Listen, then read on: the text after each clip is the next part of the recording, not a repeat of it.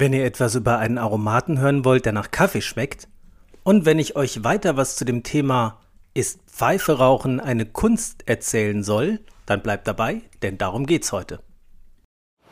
Meine sehr verehrten Damen und Herren, liebes Publikum, nach langer Wartezeit ist es endlich soweit. Wir präsentieren Ihnen heute eine neue Folge von Strandkorbgedöns, dem neuen Podcast. In diesem Podcast findet jedes Thema Platz, das mit Genuss und Entspannung zu tun hat.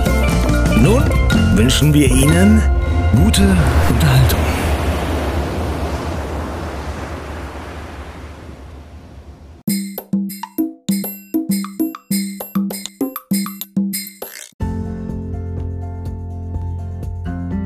Ja, herzlich willkommen zu Strandkorbgedöns. Das ist Folge 9. Heute ist Freitag, der 19.11.2021 und es ist 17.27 Uhr. Ich freue mich sehr, dass du wieder dabei bist, zugeschaltet hast, dich dafür interessierst, was ich erzähle.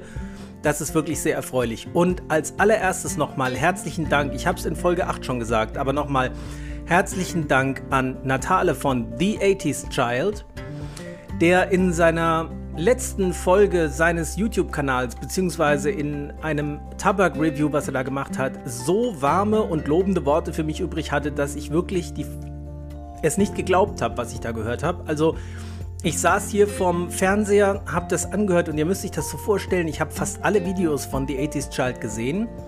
Für mich ist das ein YouTube-Star, für mich ist das irgendwie Prominenz und dann redet dieser Mensch über mich plötzlich und auch noch so positiv, also durchweg positiv. Ich war wirklich überwältigt. Und danach sind die Plays meines Podcasts also völlig durch die Decke gegangen. Ich sage jetzt nicht, ich will es nicht übertreiben.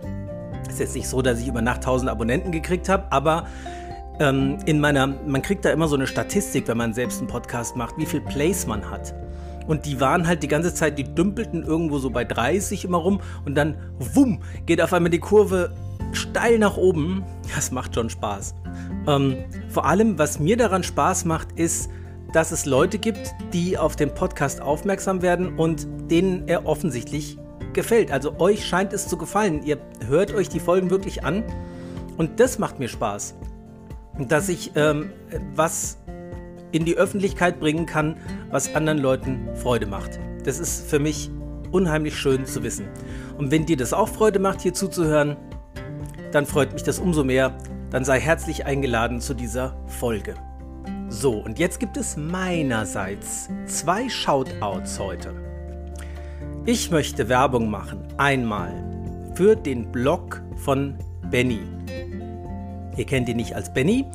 Der Blog heißt wayneinteressiert's.de. Also das wird geschrieben, ich verlinke das natürlich, aber es wird geschrieben Wayne ähm, also das ist der amerikanische Name Wayne, W-A-Y-N-E, minus, interessiert's, und zwar ohne E hinter dem T. Also interessiert's.de. Wayne-interessiert's.de. Ich finde den Blog insofern sehr ansprechend, dass er sehr kurze Tabak-Reviews hat. Also die durchzulesen ist wirklich, das ist schnell gemacht. Man, man liest es durch und man hat innerhalb von kürzester Zeit, von einer halben Minute oder so oder eine Minute, einen Überblick. Man weiß, was ist das für ein Tabak, ist der aromatisiert oder nicht, wie ist die Stärke, welche Tabaksorten sind da drin. Es ist wirklich schön gemacht, also ich empfehle euch da mal reinzuschauen. Man kann da einfach wunderbar stöbern. Und ich kann auch sagen, der Blog ist nicht von der Stange. Der ist anders als die meisten Blogs, die ich kenne. Ich finde ihn einfach schön und der Benny kennt sich einfach auch mit Pfeifrauchen und mit Tabaken wirklich gut aus. So, mein zweiter Shoutout geht ja an einen Kanal oder über einen Kanal, über einen YouTube-Kanal, der noch gar nicht so viele Abonnenten hat. Der hat noch keine 1000 Abonnenten und ich, ehrlich gesagt, ich verstehe es nicht. Ich weiß ja nicht, ob es Leute gibt, die meinen Podcast kennen und diesen YouTube-Kanal noch nicht kennen. Wenn das so ist bei dir, dann guck da auf jeden Fall mal rein. Und zwar heißt der Kanal Eagle Pipe. Eagle Pipe, ich verlinke das auch hier nochmal, ist ein Kanal rund ums Pfeiferauchen. Und der Alex, der diesen Kanal macht, den kenne ich aus dem 80s Child Forum. Und ich kann euch sagen, der Alex hat mir an mehreren Stellen schon bewiesen, was heißt bewiesen? Ich habe ihn nicht darum gebeten, es zu beweisen, aber für mich wurde einfach an mehreren Stellen schon deutlich, dass der Alex richtig was auf dem Kasten hat, dass der sich richtig gut auskennt mit Pfeife rauchen, dass der richtig viel Ahnung hat und dass der verdammt gut weiß, wovon er redet. Alles, was der sagt, trifft den Nagel auf den Kopf. Wirklich alles. Und also der hat mir vor kurzem erst einen Tabak empfohlen, nämlich den von Pfeifenhuber Virginia Golden Flake und hat gesagt, den musst du mal probiert haben. Das ist ein Tabak, der ist ganz besonders.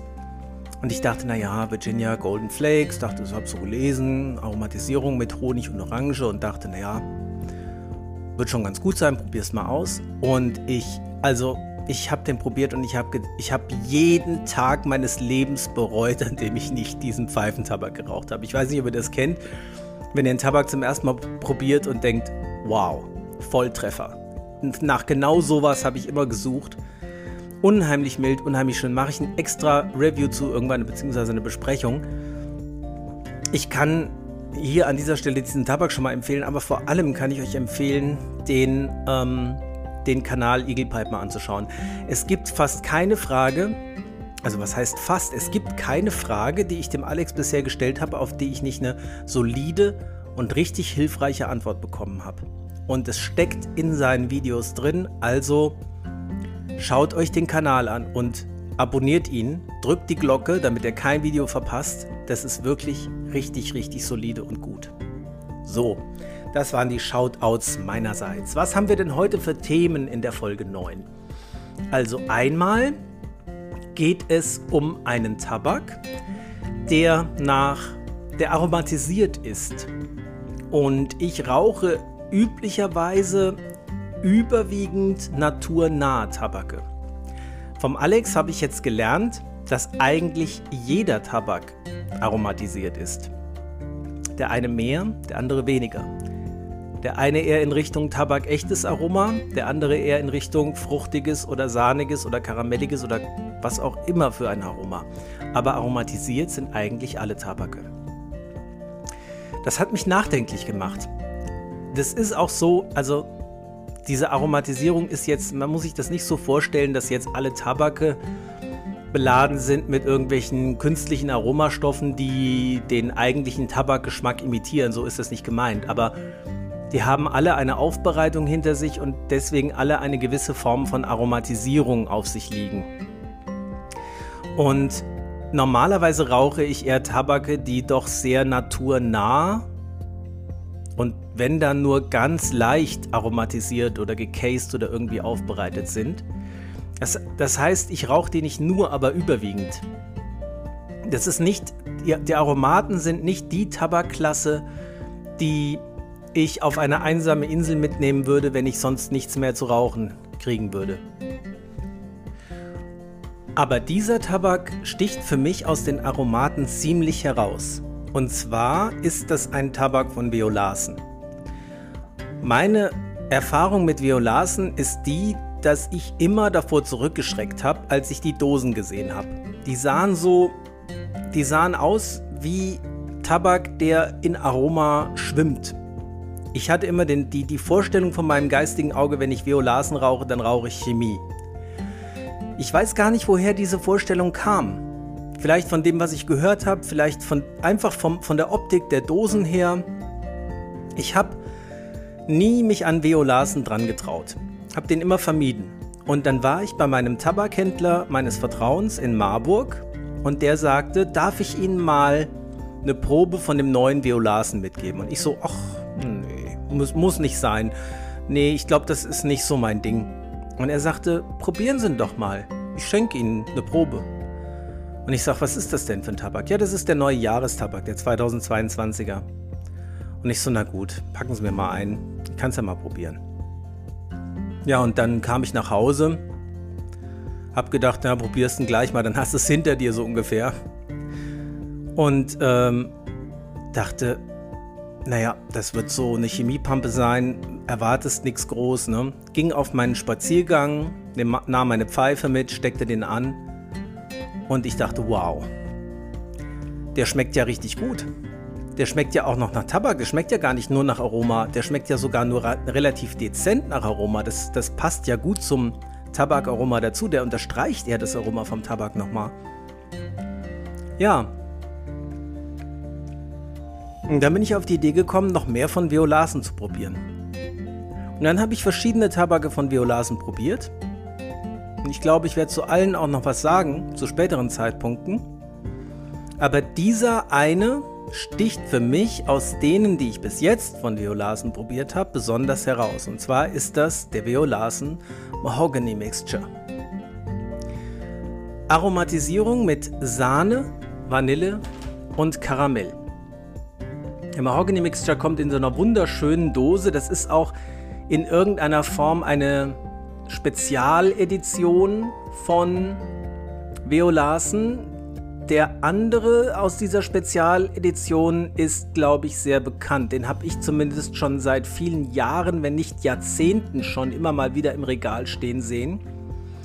Und das ist die Nummer 50, die Maple Mixture. Den habe ich aber noch nie probiert. Von dem habe ich aber nicht nur Gutes gehört. Und der andere ist eben die Nummer 80, die Mahogany Mixture, beziehungsweise auf manchen Seiten steht Mahogany Mix, aber auf der Dose steht Mahogany Mixture. Diese Mahogany Mixture ist eine Mischung aus Virginia, Burley und Black Cavendish, was für einen Aromaten jetzt sage ich mal relativ typisch ist. Der Geschmack von dem Mahogany Mixture ist aber derart deutlich nach Kaffee, wie ich es noch nie bei irgendeinem Aromaten erlebt habe, der die Bezeichnung oder die Betitelung ja, innehat, dass er nach Kaffee schmecken soll. Ich kenne auch andere Aromaten, da steht drauf, dass sie nach Kaffee schmecken sollen. Die riechen aus der Dose nach Kaffee, schmecken aber im Rauch nur mit viel gutem Willen nach Kaffee.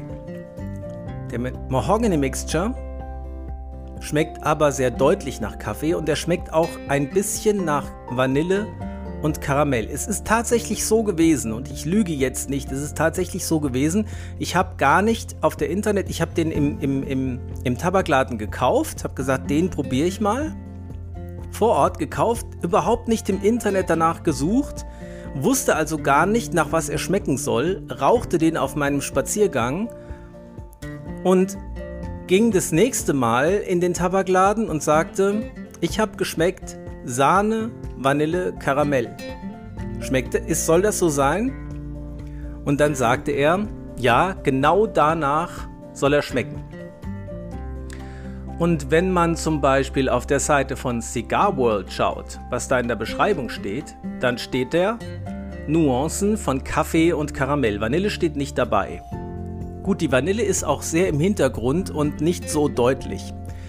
Aber Kaffee und Karamell eindeutig rauszuschmecken. Und zwar in einer wunderbar runden, herrlichen Art. Ja, und jetzt kommen wir zu der Frage, wenn dieser Kaffee ein Essen wäre, was wäre er dann? Das wäre ein Stück Sachertorte aus Wien.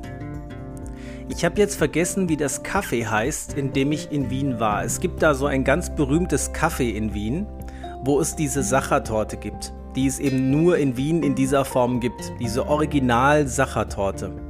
Ich habe leider den Namen vergessen. Wenn ihn jemand weiß, schreibt ihn gerne mal in die Kommentare. Da war ich erst in diesem Sommer mit meiner Freundin und Wien ist wirklich eine wunderschöne Stadt. Ich kann, ich mache mal einen kleinen Exkurs jetzt. Ich kann jedem nur empfehlen, wer noch nicht in Wien war, dort mal hinzufahren und da mal ein paar Tage zu verbringen. Wien ist wunderschön. Wien ist eine ganz, ganz tolle, wunderschön gepflegte Stadt. Es macht einfach wahnsinnig Spaß, durch die Straßen von Wien zu gehen. Es gibt einfach ganz viel zu sehen in Wien. Es gibt unheimlich viele Sehenswürdigkeiten an jeder Ecke. Man braucht da gar keinen Reiseführer. Man geht einfach 200 Meter und sieht wieder irgendwas Schönes. Und es gibt wahnsinnig guten Kaffee in Wien. Der, der Kaffee in Wien hat seinen Ruf nicht umsonst. Der schmeckt ich meine, da, da kann der Urlaubsfaktor mit dazukommen bei mir, aber der hat mir so gut geschmeckt wie kaum ein anderer Kaffee, den ich jemals getrunken habe. Auch nicht in Italien. Ich war auch schon in Italien, in Rom und in anderen Städten in Italien. Und dieser Kaffee in Wien, der war ganz besonders. Die können einfach mit Kaffee umgehen und die können halt auch wahnsinnig leckere Torten machen. Und eine davon ist die Sachertorte. Und ich sage jetzt nicht, dass der Mahogany Mixture, für alle, die meinen Podcast noch nicht kennen, sage ich es nochmal dazu. Ich sage das nicht, weil der Kaffee nach Sachertorte schmeckt. Äh, der Kaffee sage ich schon, Entschuldigung. Jetzt war ich so bei Kaffee. Äh, der Tabak nach Sachertorte schmeckt, sondern weil der Tabak die Exklusivität einer Sachertorte aus Wien hat. Er hat diese, dieses Besondere, aber auch gleichzeitig diesen, diesen wunderbaren eingängigen Geschmack, der den meisten gefallen wird, die ihn probieren. Deswegen finde ich, damit kann man es gut vergleichen. Er ist mild, er ist trotzdem deutlich aromatisch, man schmeckt auch den Tabak noch. Er ist also aus meiner Sicht kein Hocharomat, sondern ein dänischer Tabak. Und er schmeckt bis zum letzten Rest, bis wirklich ganz zum Ende der Pfeife, durchgehend nach diesem schönen, runden dänischen Kaffee-Karamell-Aroma mit Tabakunterlage. Ganz, ganz, ganz toll. Wer ihn also noch nicht kennt, gerne mal probieren. Beim Tabakhändler eures Vertrauens kaufen oder auch im Internet. Ich finde ihn sensationell gut. So viel zum heutig, zur heutigen Tabakbesprechung. Und jetzt kommen wir zum Thema Ist Pfeiferauchen eine Kunst? Wenn ihr die Sonderausgabe mit Christian Probst gehört habt, dann habt ihr mitbekommen, dass wir uns über dieses Thema schon in dieser Sonderausgabe unterhalten haben. Christian Probst war da der Meinung, dass das Pfeifrauchen eben keine Kunst ist, sondern eine Alltagsbeschäftigung. Etwas, was man jeden Tag tut. Eine Fertigkeit, so hat er sich ausgedrückt, die man erwirbt und die einem das Leben irgendwie schöner macht. Und ich habe über dieses Thema jetzt erstmal für mich alleine nachgedacht, habe aber vor, wenn ich mal wieder irgendwelche Gäste im Podcast habe, das Thema mit denen auch nochmal zu besprechen, weil ich das wirklich ein sehr interessantes Thema finde und weil mich interessiert, was andere Menschen, die Pfeife rauchen, zelebrieren, dazu sagen. Ist Pfeifrauchen eine Kunst? Was ist denn Kunst? Kunst kommt von Können. Das heißt, es ist etwas, was man erst, wo man Talent für braucht. Braucht man fürs Pfeiferauchen Talent? Nur wohl eher nicht. Ich denke, Pfeife rauchen ist etwas, was jeder erlernen kann, ohne spezielle Fähigkeiten dafür zu brauchen. Insofern würde das dagegen sprechen, dass Pfeife rauchen eine Kunst ist. Auf der anderen Seite kommt Kunst eben von Können. Und ich finde schon, dass man Pfeife rauchen erst lernen muss. Pfeife rauchen ist insofern eine Kunst, als dass man beim ersten Mal Pfeife rauchen sehr wahrscheinlich, aber wirklich sehr wahrscheinlich, noch nicht das genussreiche Erlebnis dabei erleben kann, was man hat, wenn man schon seit vielen Jahren Pfeife raucht und Erfahrung damit hat. Vielleicht würde es besser passen zu sagen, Pfeife rauchen ist ein Stück weit Erfahrungssache. Das, das wird, je länger man Pfeife raucht, desto mehr kann man Pfeife rauchen genießen. Wenn man zum ersten Mal im Leben Pfeife raucht, ist die Wahrscheinlichkeit sehr groß, dass man beim Füllen der Pfeife, ich sage hier bewusst nicht stopfen, beim Füllen der Pfeife einen Fehler macht, das entweder zu locker macht oder zu fest macht. Wenn man den ersten Pfeifenkopf raucht, ist es sehr wahrscheinlich, dass man ihn zu heiß raucht, weil man zu ungeduldig ist. Denn selbst wenn man denkt, man ist geduldig, ist man noch zu ungeduldig und zieht noch zu oft. Wenn man zum ersten Mal eine Pfeife raucht, ist es wahrscheinlich, dass man allein das Zugverhalten noch nicht so beherrscht, dass man den maximalen Genuss herausholt. Es gibt ja Stimmen, die behaupten, dass es gut sei, wenn man die Pfeife nur ab und zu retronasal ausatmet, also den Pfeifenrauch. Das heißt, man nimmt den Pfeifenrauch in den Mund und öffnet dann die Verbindung zwischen Gaumen und Nasopharynx, das ist der Bereich hinter der Nase, und pustet den Rauch durch die Nase raus. Das ist das Retronas oder Retrohaling, retronasales Geschmackserlebnis. Rauch hat schon auch Eigenschaften, die Geschmacksrezeptoren auf der Zunge reizt. Rauch kann süß sein, Rauch kann sauer sein. Das habe ich gestern äh, in ganz massiver Art erfahren und äh, später dazu. Und Rauch kann salzig sein. Rauch kann auch bitter sein. Das heißt, die Zunge schmeckt tatsächlich etwas am Rauch. Aber das Gros der Aromawahrnehmung geschieht in meiner Wahrnehmung über die Nase, so wie auch beim Essen.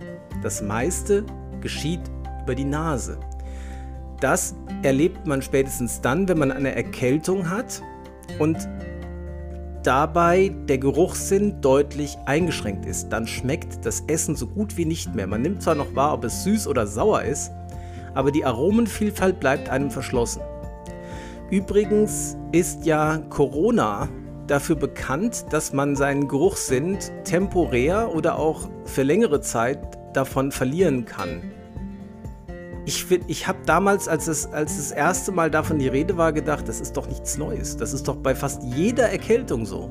Ich weiß nicht, warum das immer so als charakteristische Symptomatik von Corona gewertet wird. Ich meine, klar, wenn das längere Zeit anhält, dann, das ist bei der normalen Erkältung nicht der Fall. Aber so als Frühsymptom, dass man sagt, man hat jetzt eine Erkältung und hat dabei seinen Geruchssinn verloren, das finde ich, das habe ich schon so oft erlebt bei Erkältungen, eigentlich bei jedem Schnupfen. Und nicht nur bei einem Schnupfen, wo mir die Nase verstopft war, sondern wo die Nase einfach lief. Da habe ich eigentlich immer zwei oder drei Tage durchgemacht, bei denen ich so gut wie nichts geschmeckt oder gerochen habe.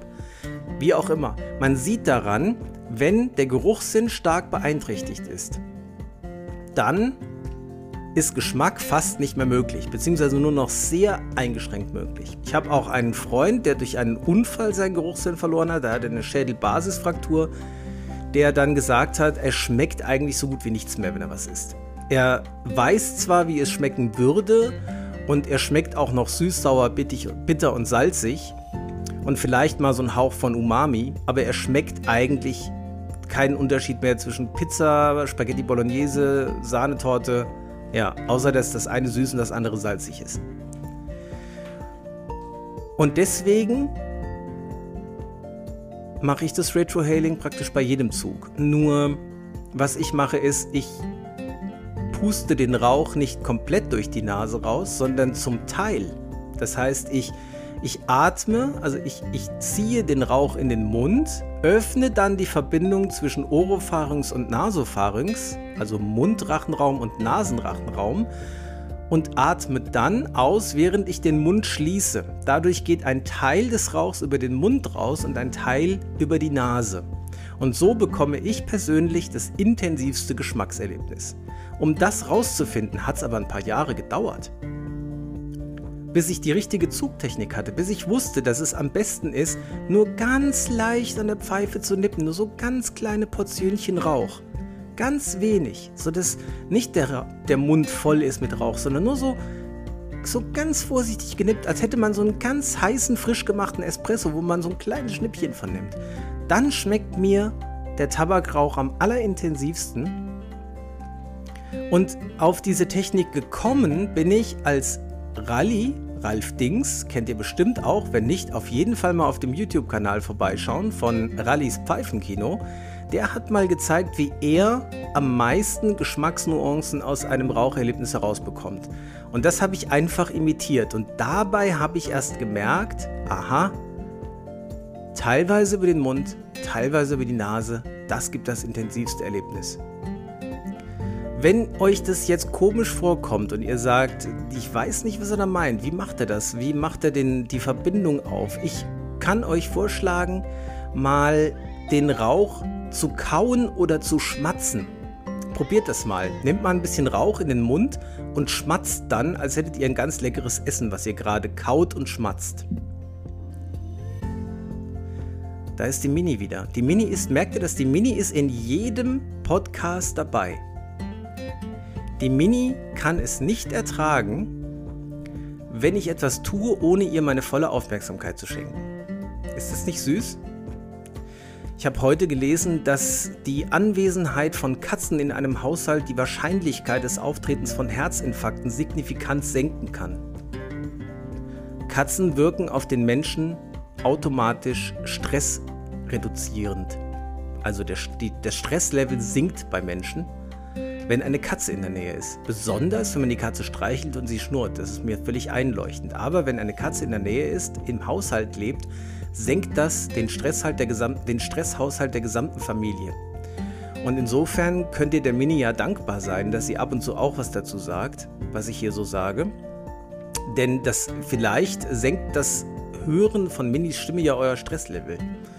Und ihr könnt noch besser entspannen, worum es ja in diesem Podcast geht. Naja, ich schweife ab.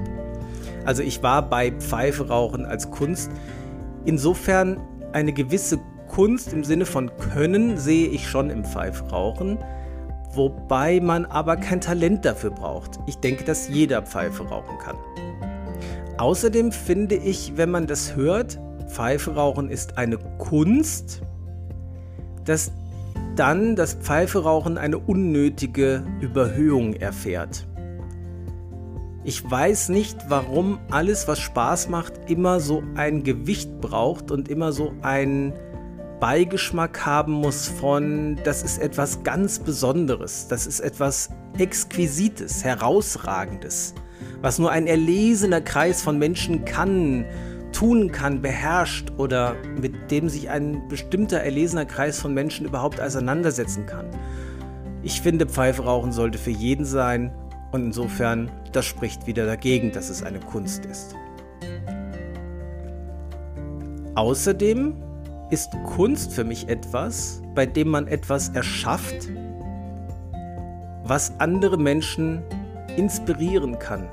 Zum Beispiel ein Künstler, der ein Bild malt, erschafft ein Werk, das vielleicht über Jahrzehnte, vielleicht sogar über Jahrhunderte oder sogar Jahrtausende Menschen inspiriert zu Gedanken, zu neuen Perspektiven auf das Leben, auf die Welt. Pfeifrauchen erzeugt nur Rauch und Asche. Da ist nichts, was andere Menschen inspiriert. Insofern, das spricht wieder gegen die Aussage, Pfeife rauchen ist eine Kunst. Und das sind auch schon so ziemlich die einzigen Gedanken, die mir dazu eingefallen sind. Ich kann mir aber vorstellen, dass mir dazu noch mehr einfällt, wenn ich in das Gespräch komme mit jemand anderem darüber. Deswegen werde ich gerne, wenn ich mal wieder Gäste habe, mit denen dieses Thema aufgreifen. Vielleicht kann ich ja auch mit der Mini was besprechen dazu. Mini, Habt ihr gehört?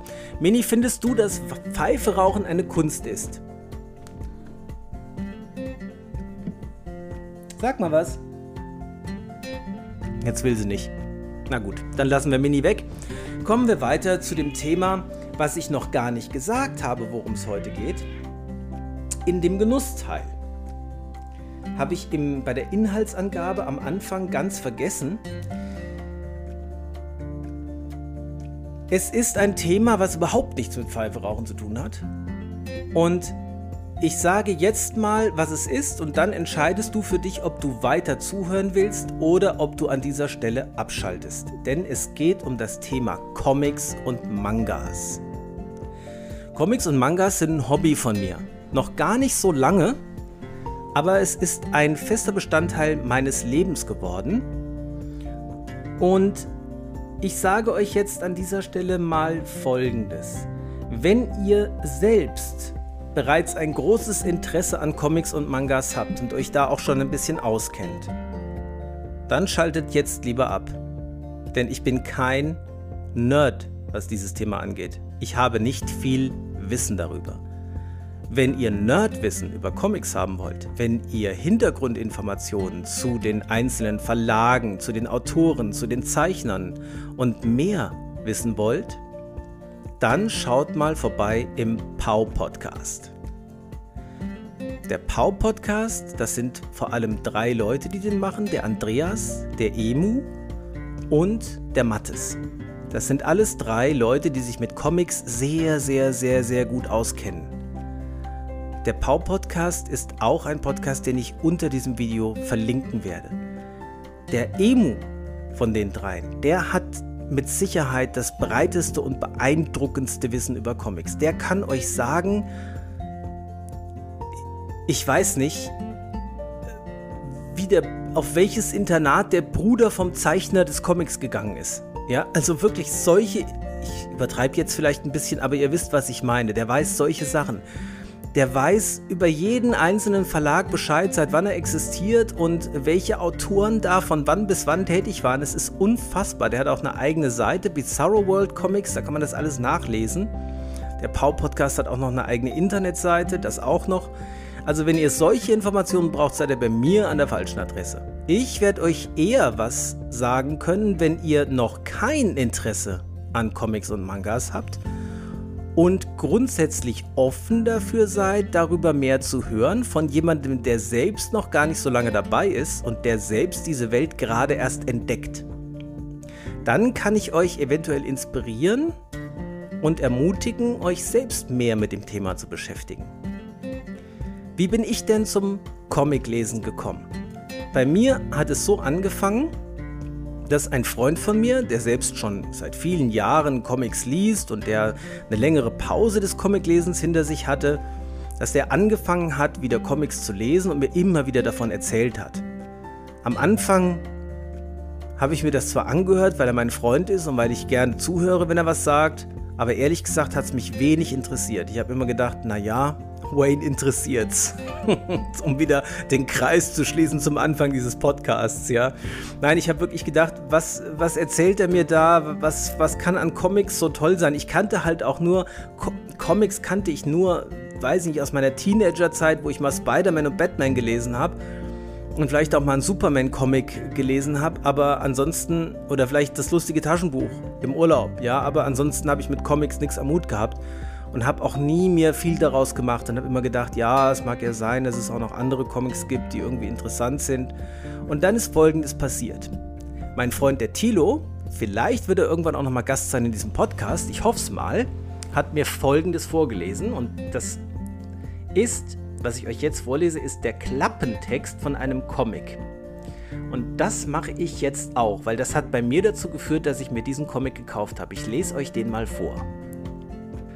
Die Legende der schwarzen Scheune. Eine unheilvolle Legende verknüpft das Schicksal zweier Männer. Der Einzelgänger Norton, der den Müll der Großstadt durchwühlt auf der Suche nach Spuren in einer Verschwörung, die er sich vielleicht nur einbildet, und Vater Fred, ein alternder Priester, dem sich in der ländlichen Gemeinde, die er gerade übernommen hat, schreckliche Geheimnisse offenbaren. Es ist der Mythos der schwarzen Scheune, einem Ort des Grauens, der in der Vergangenheit sowohl in der Metropole als auch in der Kleinstadt erschienen ist. Und wo die Scheune auftaucht, da sät sie Tod und Wahnsinn. So, an dieser Stelle habe ich gesagt, ich habe ja bis dahin schon immer gerne Romane gelesen, auch immer wieder. Ich habe schon immer viel gelesen und ich habe zum Tilo gesagt, wenn das der Klappentext von einem Roman wäre, dann würde ich ihn bestellen. Ich finde einfach den Text so inspirierend und so spannend, dass ich wissen will, wie die Geschichte in diesem Comic aussieht. Ja, was da passiert. Wer ist dieser Vater Fred und wer ist dieser Typ, der im Müll nach irgendwelchen Sachen sucht? Die Legende der schwarzen Scheune, das klingt irgendwie super mysteriös, das will ich mir mal kaufen. Und dann habe ich diesen Comic gekauft und habe ihn gelesen und dachte, wow, das ist ja richtig das ist ja richtig und ohne Zweifel Kunst. Das ist Kunst. Ich war völlig überrascht, was Comic heißen kann. Nämlich nicht einfach irgendein Superhelden-Comic, obwohl die teilweise auch unterhaltsam sein können. Aber das war anders. Das war völlig anders. Das war eine ganz andere Dimension. Die Zeichnungen waren derart schön gemacht und die hatten so, die haben so eine Atmosphäre erzeugt, so eine düstere, gruselige, aber, aber auch schön, schöne schön schaurige Atmosphäre, dass ich unbedingt mehr haben wollte. Und ich wollte unbedingt Band 2 und 3, die es bis dahin schon gab, auch noch lesen. Ich weiß nicht, ich glaube, es gab sogar schon Band 4 zu der Zeit. Also habe ich mir Band 2 und 3 geholt und war auch wieder begeistert. Und dann habe ich natürlich gedacht, wenn das Comic sein kann, dann schaust du doch mal, was es noch so alles gibt. Und dann habe ich in diesem Verlag, das ist der Splitter Verlag, habe ich mal weitergeschaut und das waren waren ganz andere Comics, als ich kannte. Da war kein einziger Superhelden-Comic dabei. Das waren alles so ganz eigentümliche und interessante Geschichten. Unter anderem habe ich dann einen Comic gefunden, der hieß Kill or Be Killed. Kill or Be Killed ist ein Comic über einen jungen Mann, der einen Suizidversuch begeht und diesen Suizidversuch nur überlebt, weil er nach dem Aufprall einem Dämon begegnet, der ihm einen Handel anbietet.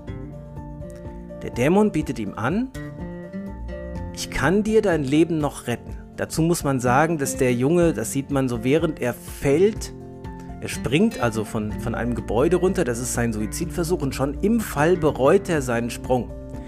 Im Fall schon wünscht er sich, er hätte das nicht getan und er könnte weiterleben und als dann dieser Aufprall passiert ist und der Dämon vor ihm steht oder vor seiner Seele steht oder was auch immer und ihm sagt, ich biete dir einen Handel an, hört er sehr aufmerksam zu und der Dämon bietet ihm an, wenn du jeden Tag einen Menschen tötest oder jeden Monat? Jeden Monat, genau, jeden Tag wäre ein bisschen viel.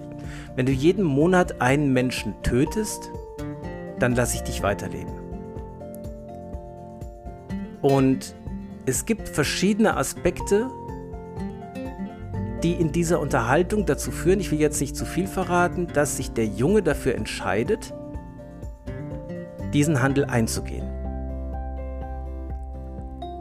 Und dann kommt in mehreren Bänden die Geschichte dieses Jungen, die er erlebt, als er Menschen tötet, um diesen Vertrag zu erfüllen. Der Junge wird dabei zu einer Art Rächer. Also er tötet nicht x-beliebig irgendwelche unschuldigen Menschen, sondern er versucht wirklich grausame und böse Menschen zu töten, die anderen Menschen Leid zufügen und die jeden Tag andere Menschen umbringen. Also zum Beispiel Anführer von Gangsterbanden oder von Mafia-ähnlichen Vereinigungen oder Drogenbarone solche Leute tötet er und dann wird es eine A-Superheldengeschichte über diesen Jungen. Und das ist wirklich auch ein ganz, ganz toller Comic. Das ist ein weiterer. Dann, ich will euch ein bisschen Geschmack machen. Dann habe ich Hellboy kennengelernt. Tilo, mein Freund Tilo, ist ein absoluter Fan von Hellboy. Ich finde Hellboy auch sehr unterhaltsam.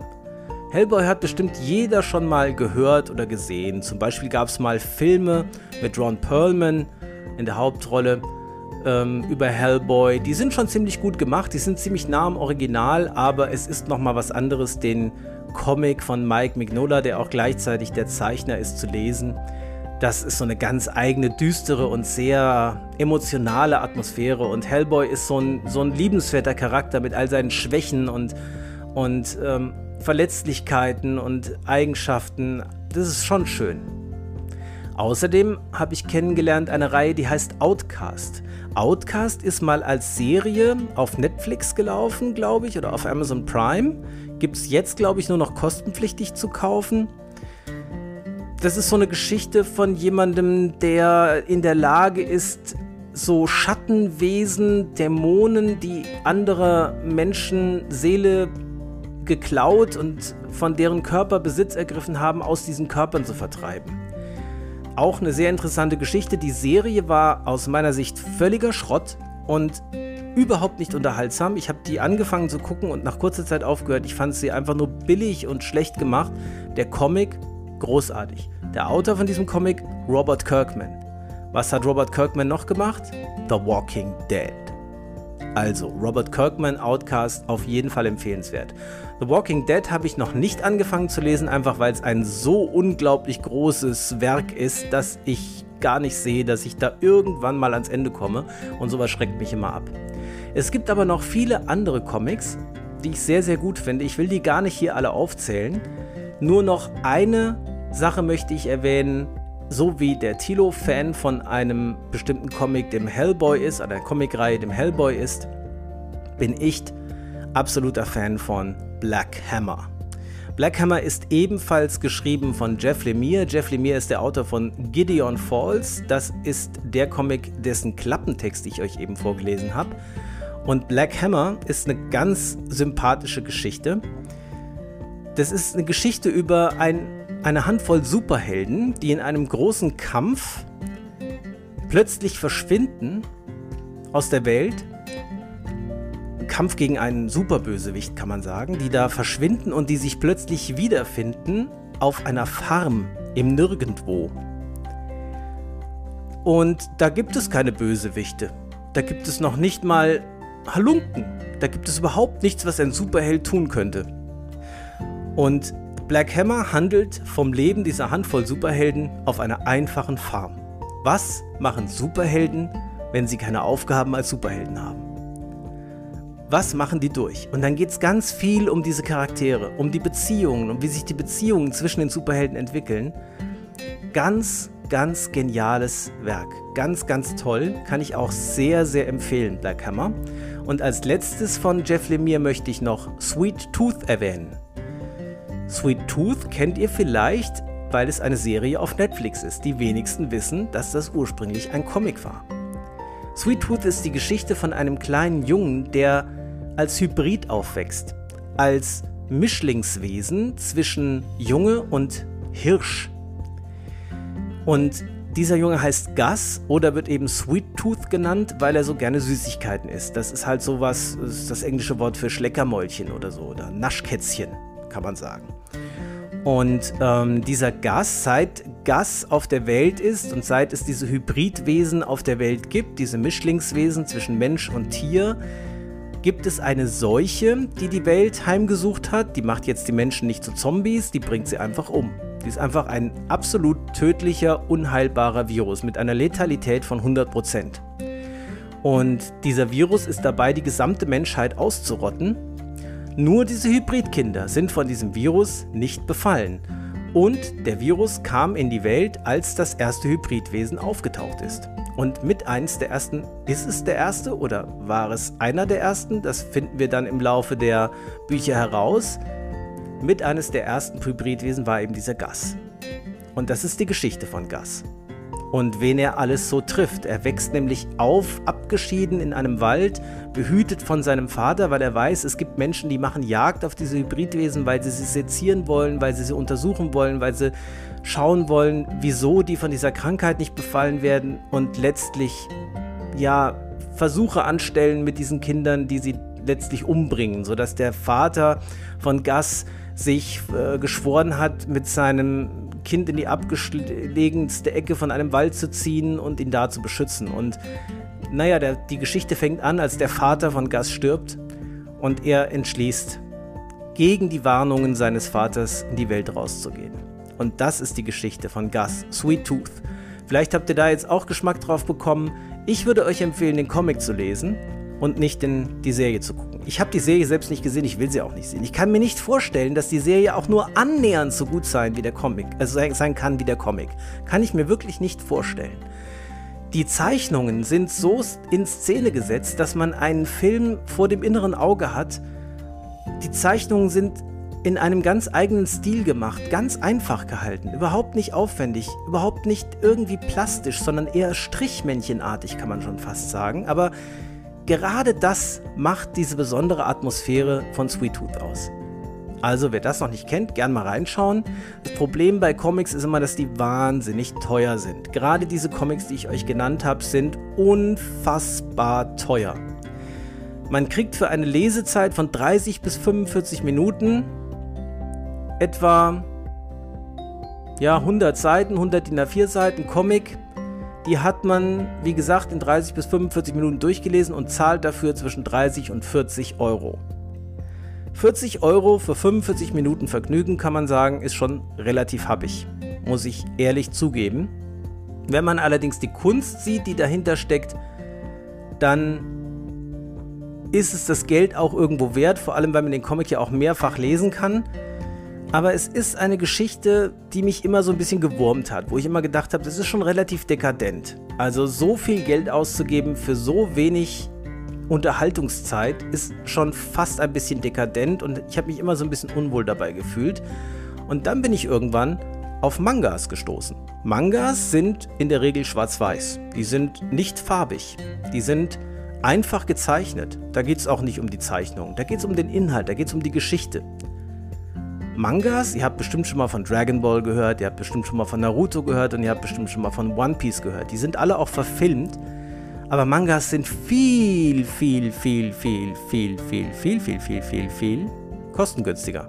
Da kriegt man 700 Seiten, also eine Woche Lesestoff für, also wenn man nicht jeden Tag gerade zwei Stunden liest, aber jeden Tag nur ein bisschen liest, Viertelstunde bis 20 Minuten, 30 Minuten, dann hat man da eine Woche was von 700 Seiten für 10 Euro. Das ist okay, weil an einem Buch mit 300 Seiten liest man auch eine Woche, kostet auch 10 Euro. Ist für mich völlig in Ordnung. Ja, und bei Mangas bin ich ja nun gerade erst Einsteiger, da kann ich euch noch nicht ganz so viel zu sagen. Ich kann euch nur sagen, ich habe vier der bekanntesten Reihen angefangen zu lesen. Das war einmal Berserk, das war einmal Dragon Ball, bestimmt schon mal gehört, das war One Piece und das war Naruto. Und mit Abstand am besten gefallen hat mir Naruto. Ich habe früher mal in die Comic-Serie reingeschaut auf Netflix oder auf die Anime, sagt man ja, die Anime-Serie reingeschaut. Das hat mich nicht so angesprochen, aber als ich die Mangas gelesen habe, hat es mich gepackt. Naruto ist die Geschichte von einem kleinen Jungen, der in einem Ninja-Dorf aufwächst. Und dieser kleine Junge schwört sich, der größte Ninja aller Zeiten zu werden, hat aber nichts drauf, außer faustdick hinter den Ohren, äh, immer irgendwelche äh, Schelmereien auf, auf Lager, macht irgendwie malt irgendwelche Sachen an, ist mehr so ein Vandale, macht lauter Unsinn, spielt Streiche, der kann eigentlich gar nichts. Und der entscheidet sich, das ist übrigens typisch für diese Manga-Serien, der größte Ninja aller Zeiten zu werden. Und was ich schön finde, ist, dass, dass in dieser Welt, in der das spielt, gar nicht weiter erklärt wird, warum es irgendwie selbstverständlich ist, dass diese Ninjas alle irgendwie Zauberkräfte haben. Die haben dann ihr Chakra, was sie irgendwie sammeln können und das wird dann auf ganz komplizierte und zwanghaft durchdachte Weise erklärt, an welcher Stelle im Körper welches Chakra entsteht und wie es sich mit dem anderen Chakra verbindet, damit ein bestimmtes Jutsu, so nennen die das, äh, entwickelt werden kann, mit dem ein bestimmter Angriff durchgeführt wird und es besteht halt viel aus Kämpfen, dieser Manga, ja. Also da kämpfen Personen gegeneinander. Und was ich so schön finde, ist, die benutzen halt immer diese Zauberkräfte. Die fliegen übrigens auch immer rum. Also es wird auch nicht groß drüber geredet. Die, die springen und springen dann immer gleich irgendwie so 300 Meter weit. Das ist irgendwie alles, das ist halt so. Da wird überhaupt nicht drüber geredet. Finde ich irgendwie sehr charmant. Also es hat schon was von so Superhelden, aber halt ganz anders, ne? Und wenn die dann kämpfen, dann kämpfen die irgendwie 20 Sekunden und dann bleiben die erstmal stehen gucken sich an und re rekapitulieren erstmal so, was ist in den letzten 20 Sekunden passiert. Und dann wird erstmal so eine halbe Stunde drüber geredet. Also ich habe den Angriff jetzt so geplant und weil du das vorausgesehen hast, hast du dann dieses Jutsu angewandt und die, auf dieses Jutsu habe ich aber dann in Sekundenschnelle reagiert und habe dann das dem Jutsu entgegengesendet. Und dann gibt es dann immer so strategische Geschichten, warum das jetzt besonders clever war. Und dann werden meistens noch irgendwelche Zeichnungen gemacht mit irgendwelchen Pfeilen, damit der Leser auch versteht, warum die Strategie jetzt besonders raffiniert war in diesem Kampf. Das ist so verrückt, dass ich es schon wieder gut finde. Eigentlich hätte ich, wenn, wenn ich das, ich weiß nicht, wie es dir geht, wenn du jetzt zuhörst. Vielleicht sagst du, der ist ja völlig abgehoben und völlig irrsinnig. So, mit sowas will ich mich nicht beschäftigen. Da habe ich bessere Sachen zu tun in meiner Freizeit. Es hat seinen eigenen Charme. Ich kann es wirklich sehr empfehlen. Vielleicht gefällt dir aber auch One Piece oder Dragon Ball besser oder vielleicht gefällt dir gar kein Manga, kann ja sein. Ich wollte euch einfach nur mal einen Geschmack von einem meiner Lieblingshobbys geben und warum ich es so mag. Und vielleicht habe ich euch ja inspiriert, den ein oder anderen Comic mal anzuschauen, der eben nicht Superman, Batman oder Spider-Man heißt oder Hulk oder Wonder Woman oder was auch immer, was man jetzt so als Verfilmungen immer hat, sondern eben mal so ab, abgespacede, besondere Comics. Ja, wenn du daran Spaß hast, schau dir mal an. Ähm, den Comic, der dich anspricht, ja, kannst auch mal zu einem Comic-Händler deines Vertrauens gehen und dich beraten lassen. Also bei mir hat es dazu geführt, dass ich ein neues Hobby habe, was nicht viel Zeit verbraucht. Ich lese so am Tag zwischen 10 und 30 Minuten, aber die lese ich fast jeden Tag und das macht einfach einen Riesenspaß und ist einfach für mich wieder ein Mittel, um zu genießen und zu entspannen. Und darum geht es ja in diesem Podcast und deswegen habe ich das Thema vorgestellt. Und damit wären wir auch am Ende der heutigen Folge angekommen. Ich danke dir sehr, ich danke euch sehr, dass ihr wieder dabei wart, dass ihr bis zum Ende zugehört habt und wünsche euch alles, was ihr euch für euch selbst auch wünschen würdet. Macht's gut. Ciao.